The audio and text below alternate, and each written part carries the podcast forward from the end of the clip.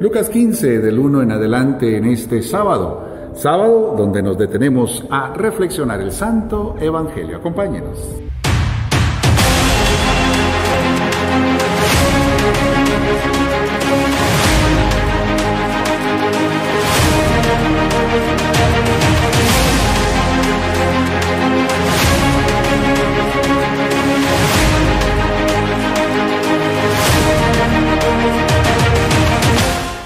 Un gusto estar con ustedes y la famosa parábola del Hijo Pródigo es a la que nos vamos a acercar.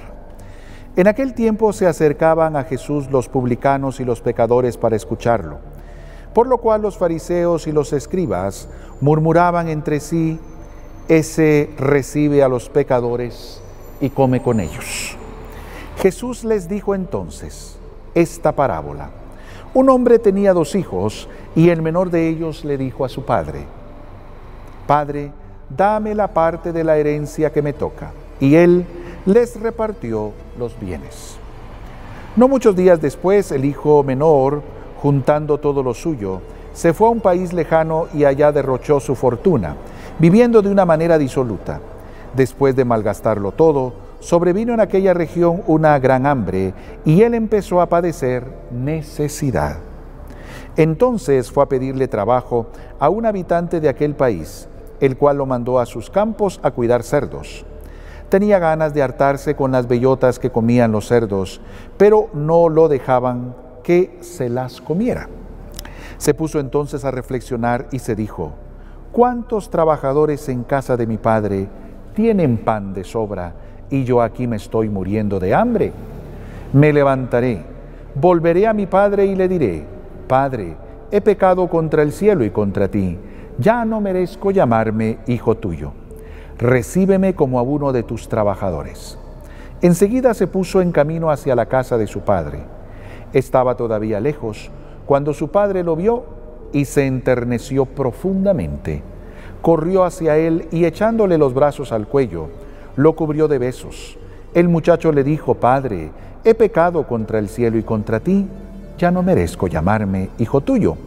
Pero el padre dijo a sus criados, pronto traigan la túnica más rica y vístansela, pónganle un anillo en el dedo y sandalias en los pies, traigan el becerro gordo y mátenlo.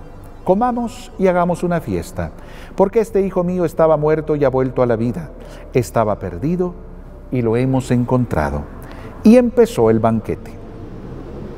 El hijo mayor estaba en el campo y al volver cuando se acercó a la casa, oyó la música y los cantos. Entonces llamó a uno de los criados y le preguntó qué pasaba.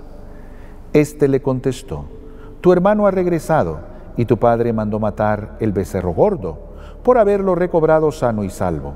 El hermano mayor se enojó y no quería entrar. Salió entonces el padre y le rogó que entrara, pero él replicó, Hace tanto tiempo que te sirvo sin desobedecer jamás una orden tuya. Y tú no me has dado nunca ni un cabrito para comérmelo con mis amigos. Pero eso sí, viene ese hijo que despilfarró tus bienes con malas mujeres, y tú mandas matar el becerro gordo.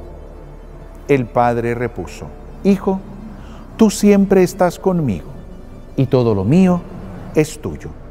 Pero era necesario hacer fiesta y regocijarnos, porque este hermano tuyo estaba muerto y ha vuelto a la vida. Estaba perdido y lo hemos encontrado. Palabra del Señor, gloria a ti, Señor Jesús. Famosísima parábola del Hijo Pródigo. Tres personajes. El papá, dispuesto a perdonar, dispuesto siempre a recibir, es la figura de Dios misericordioso que nos recibe, aunque hemos pecado, aunque hemos fallado, siempre nos perdona y nos vuelve a recibir. El hijo mayor, aquel que se da a una vida de pecado, de obscuridad, de desorden, pero recapacita, se convierte y regresa.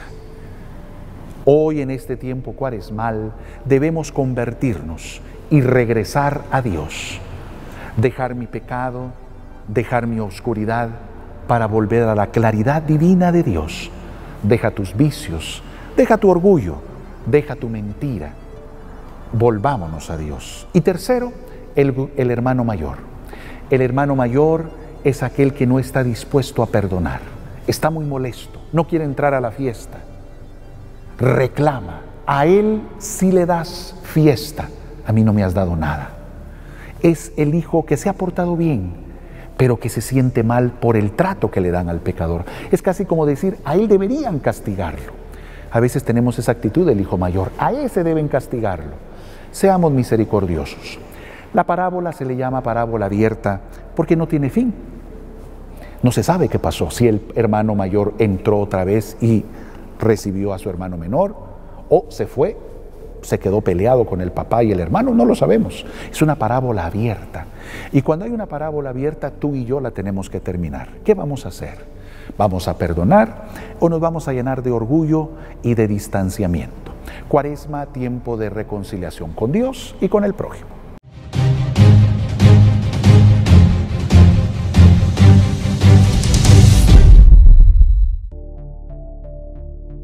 Televisión Arquidiocesana, fortaleciendo tu fe. Parte del grupo Arquidiocesana Networks.